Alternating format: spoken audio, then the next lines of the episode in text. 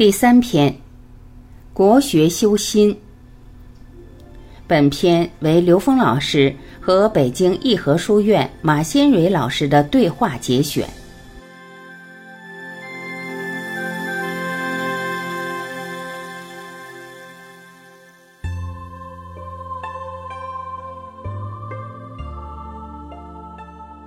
如果把中国传统文化比作一棵树。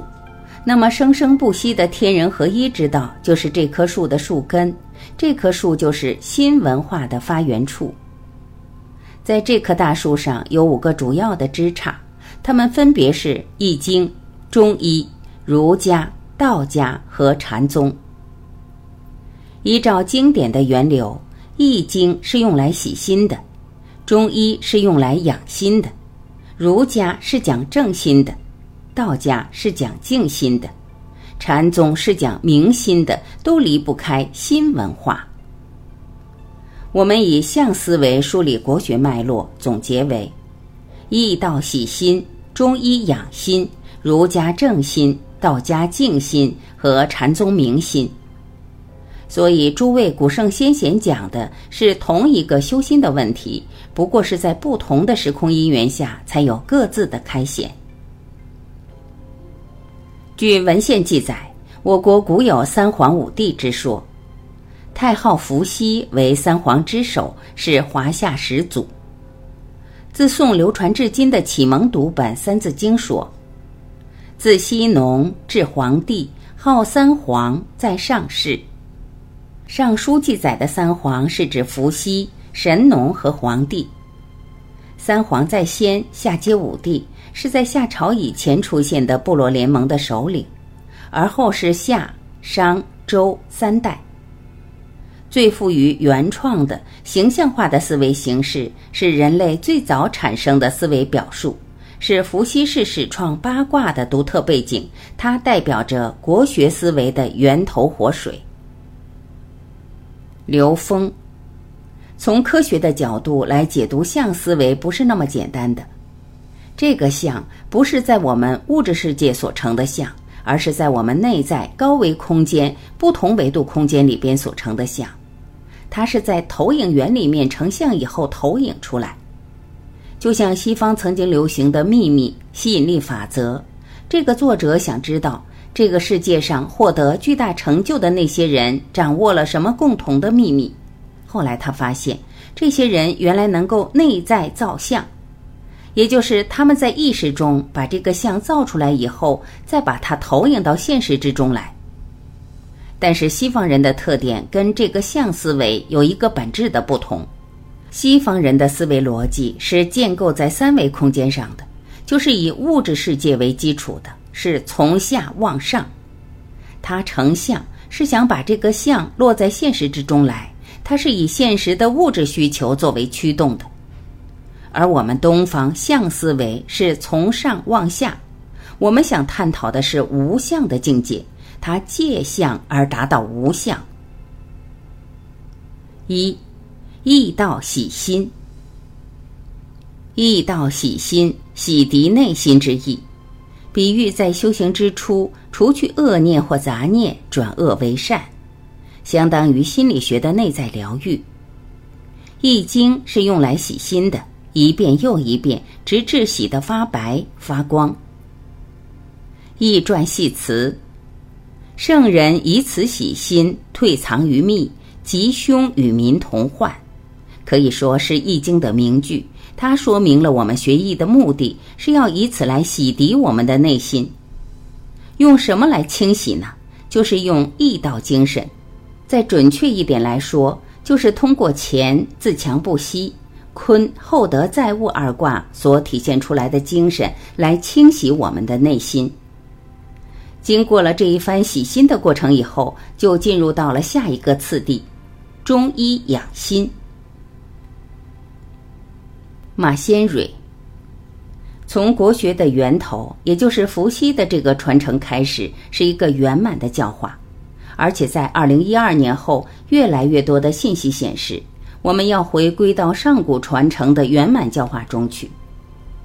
既然提到了学国学从易经开始，从国学的源头开始，那么我们就站在最高维度来理解一下，《易经》究竟跟我们说了什么？《易经》其实只给我们说了四个关键词，这是我们替大家梳理《易经》的时候得出来的。易道喜心，易道是用来喜心的。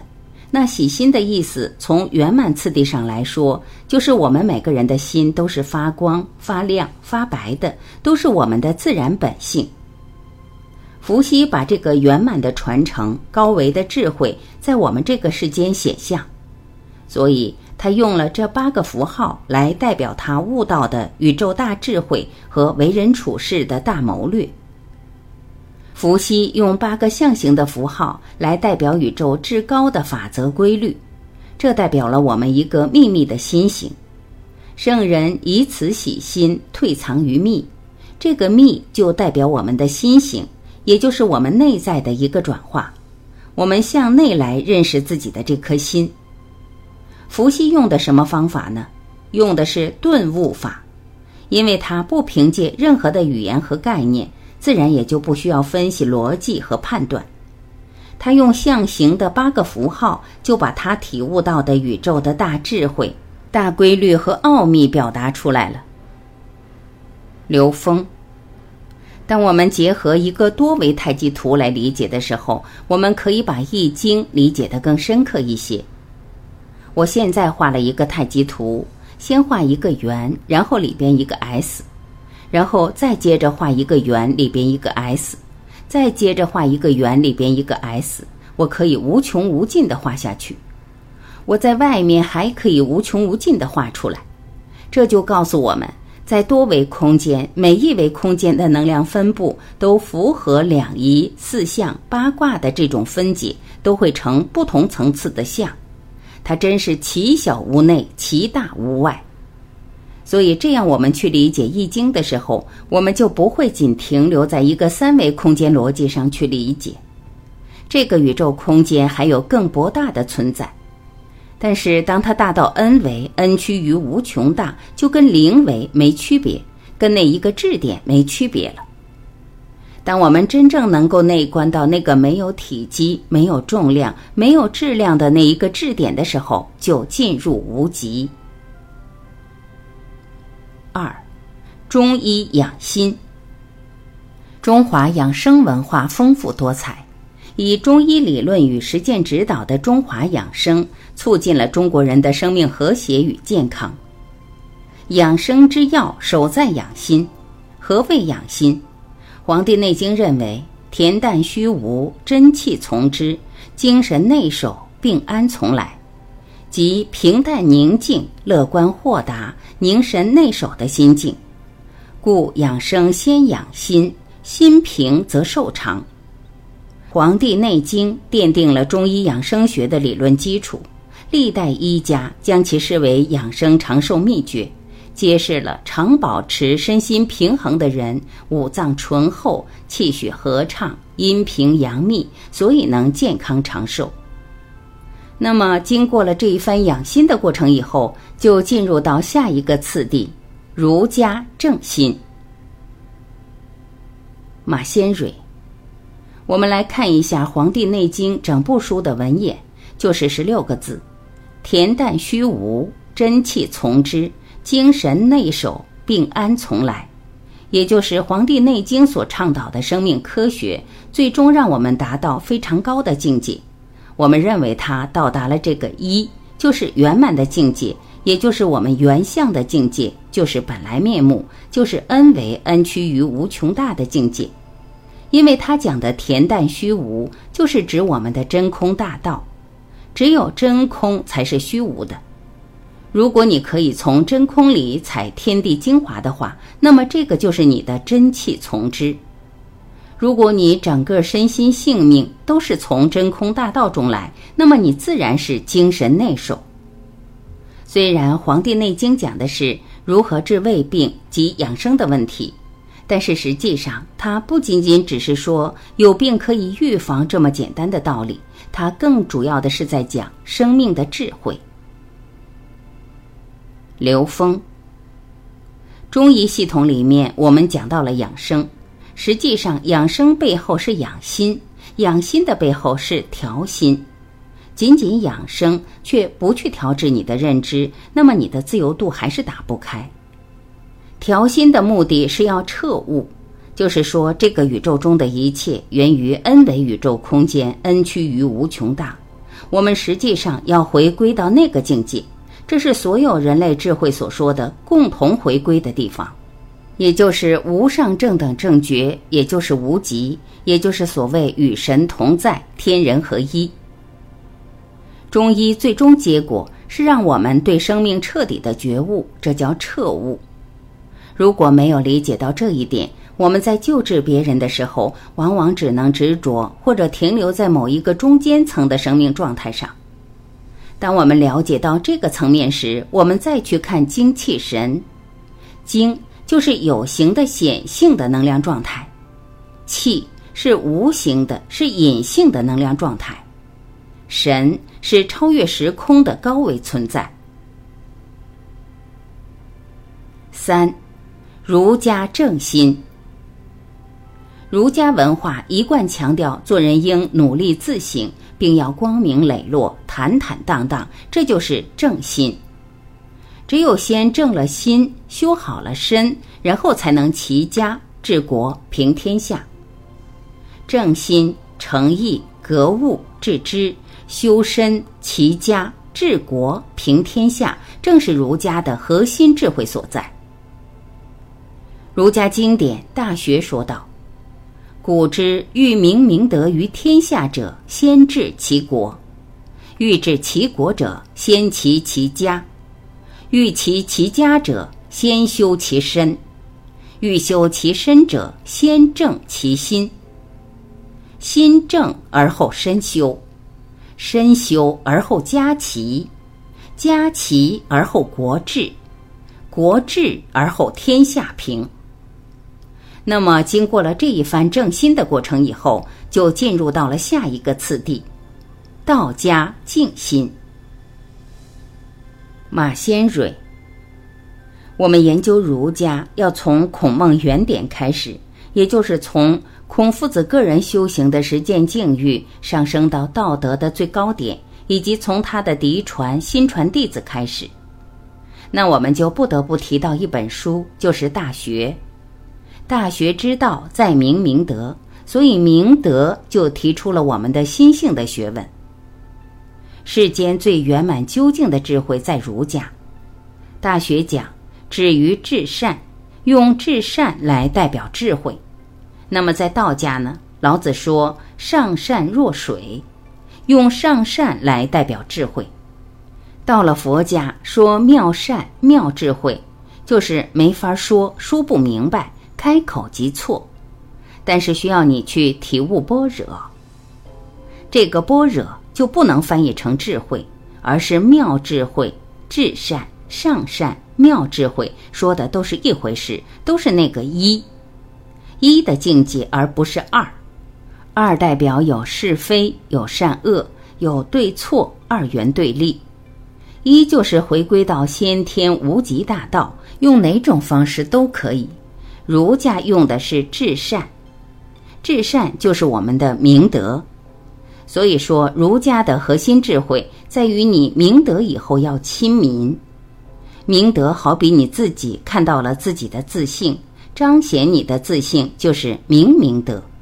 每个人的自信本自天成，就看你愿不愿意彰显出来。彰显以后还要做一个功夫，就是亲民，服务大众，回报社会。那么你亲民了以后，这就叫福慧双修，灵光一闪即见天性，那是明德。明德了以后，你修智慧法门，还要兼修福报。当福报亲民足够了的时候，你就趋近止于至善。这个至善就是佛境，就是你的圆满究竟界。原来儒家、佛家、道家讲的是一回事儿。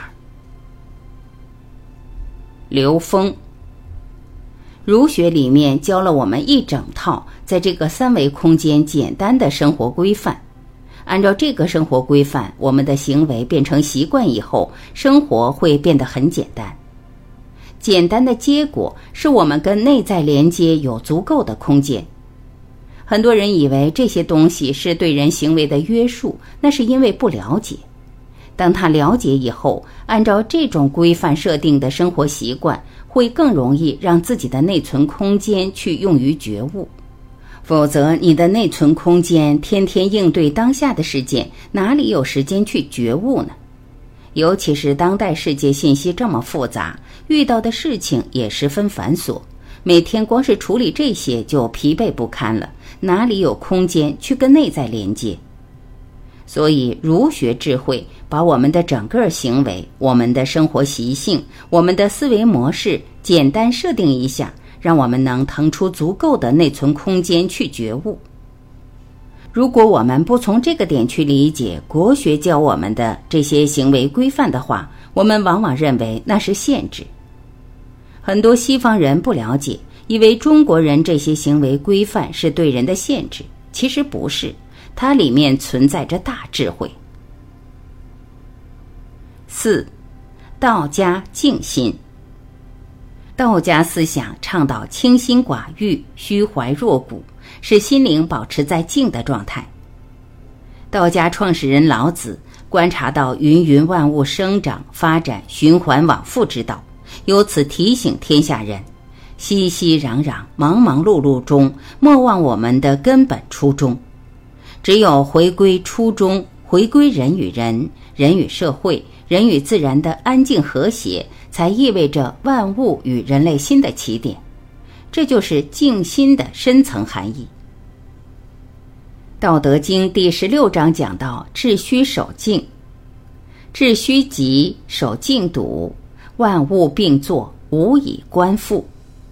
夫物芸芸，各复归其根。归根曰静，静曰复命。”那么，经过了这一番静心的过程以后，就进入到了下一个次第。禅宗明心，马先蕊。道家是用来静心的，你如何能心静？就是要破相。所以你读《道德经》，你读《庄子》中的《逍遥游》，感觉十分畅快。但是他为什么能破相呢？因为他站在究竟圆满的一元法上，站在真空大道上。你本自圆成，你就是真空，你还需要干什么呢？你只用干一件事，就是拆掉阻碍，就是把你和真空之间所有的阻碍拆掉。老子和庄子就是来帮你干这件事的，就是来破相的。我们来看整个《道德经》的文眼，在第十六章里讲到了四个关键词，叫“致虚守静”，原文叫。致虚极，守静笃。致虚守静的境界，就是真空无为大道的境界，就是量子真空。那么，量子真空的不二特性，就是虚空不空，就是你的心一动，就有万物并作，无以观其复。所以，你心不动是虚空，你心一动使万物并作，说明这个一体两面是同时存在的。这同时存在的东西就是我们的这颗心，我们这颗心是有无相生的。你说它空或不空都不对，它是空和不空背后的那个圆融的东西。那你在干什么呢？你在那儿观它的往复，一会儿空，一会儿不空，一会儿有，一会儿无，所以无以观复。这就是道家最高的功夫，就是大道至简，是在真空实验。那么这一点是道家的顿超法门。后来大家所说的就是他的见悟法门，从人开始修，一直往上修。所以说，道家老子所传的一脉虽少，但是他的真传一脉是从高往低修的，从上往下修的，就是从真空大道开始修。这就是《道德经》几千年的能量，所以一定要从最高开始看。这就是道家的圆满究竟法，也是未来的大道流行法。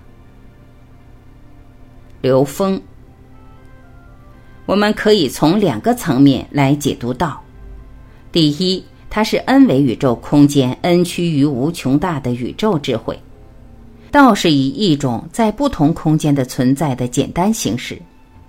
最简单的形式是能量波，而最简单的能量波是正弦波，这叫简谐波。所有一切的能量波都是由正弦波叠加而成，任何复杂波分解后都变成了正弦波，相当于拿着绳子抖一下后形成的水波。一个正弦波，或者说一个信息单元，它的振幅和它的波长，还有它所在的空间位相，决定了这一个信息特征，它就是一个单一信息。而两个正弦波一叠加，就是一个信息组合。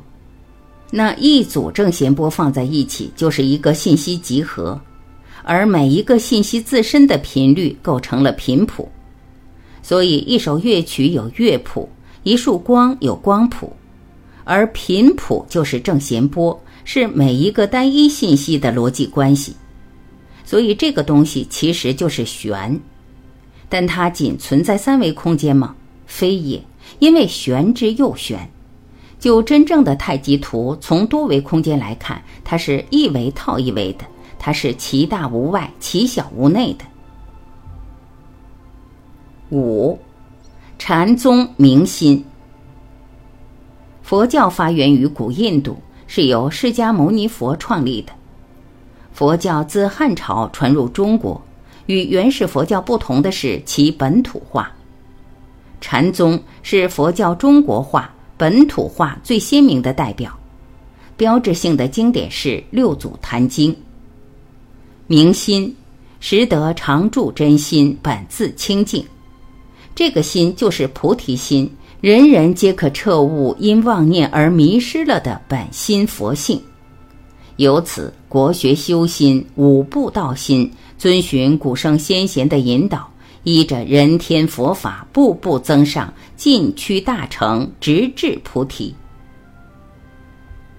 马先蕊，不仅六祖是佛，你也是，就是你也是你自己的佛。你就是你自己追寻了一生找寻的那个佛，你就是你的大师，你就是佛。我们每个人都是自己内在的大师，都是自己内在的财富。所以，圆满的教化的意思是说，我们不仅要学易、一、儒、道、禅这些国学向上觉悟，我们还要能去向下普化，还要让它在现实世界能呈现出圆满相。也就是说，我们高维精神的能量和我们现实物质能量是高度的圆满和统一，相互融合的，也是一，不是二。所以这是圆满的传承。所以说，你要努力，你不仅要学国学，你还要去在现实世界里实现它。现实世界的实现是来佐证我们的高维智慧的。这样一个圆满的教化，就是要我们明白。在未来，每个人都是自己的大师，每个人都有接触宇宙的这种密码、这种机遇。我们再来看一下最后一个关键词：禅宗明心。和原始佛教不同的就是中国佛教的本土化。我们是大成，大乘就是我们大家一起走。佛陀在菩提树下悟道以后，第一次转法轮是原始佛教。我们叫小乘，在东南亚国家，小乘就是自己觉悟的意思。我们现在是大乘的时代，就是行菩萨道。菩萨道的意思就是大学之道，大学之道在明明德，在亲民，在止于至善。也就是说，未来的时代，我们相信自己本自圆成，相信所有人本自圆成。那么，我们一起来把这个世界变得更加美好、灿烂和光明。刘峰，因为禅本身就是恩为恩趋于无穷大的。六祖坛经没有离开这个最高境界，但同时他又把在现实中所有投影的像跟它的关联找到了，而且在现实中，很多修行不同法门的人纷纷到六祖这边来做印证。然后这些人在六祖这儿得到印证之后，同时都得到了一个通透的跟智慧连接的机缘。所以六祖坛经把整个剑法和遁法其实融为一体了。不是说六祖坛经只讲遁法，实际它也讲剑法，只是融为一个非常完整的圆融的整体。所以在我们现在这个时空，如果要真正的践行六祖坛经里说的这种心法的话，它既可以跟我们现实每一个当下关联，同时又能跟我们内在圆满智慧关联。所以，我们经常要强调一个特别重要的概念，就是正信。相信本自具足。六祖讲：何其自性，本自清净；何其自性，本不生灭；何其自性，本自具足；何其自性，本无动摇；何其自性，能生万法。他真的把我们本自具足这个内在的信给成立起来、坚固起来，这叫信为道源功德母。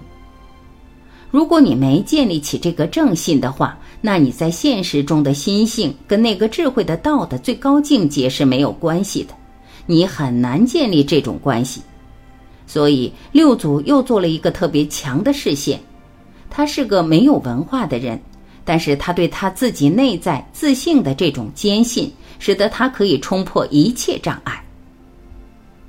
六祖一生经历了很多事，因为袈裟被追杀。但最后他又破了相，再也不传这个袈裟了。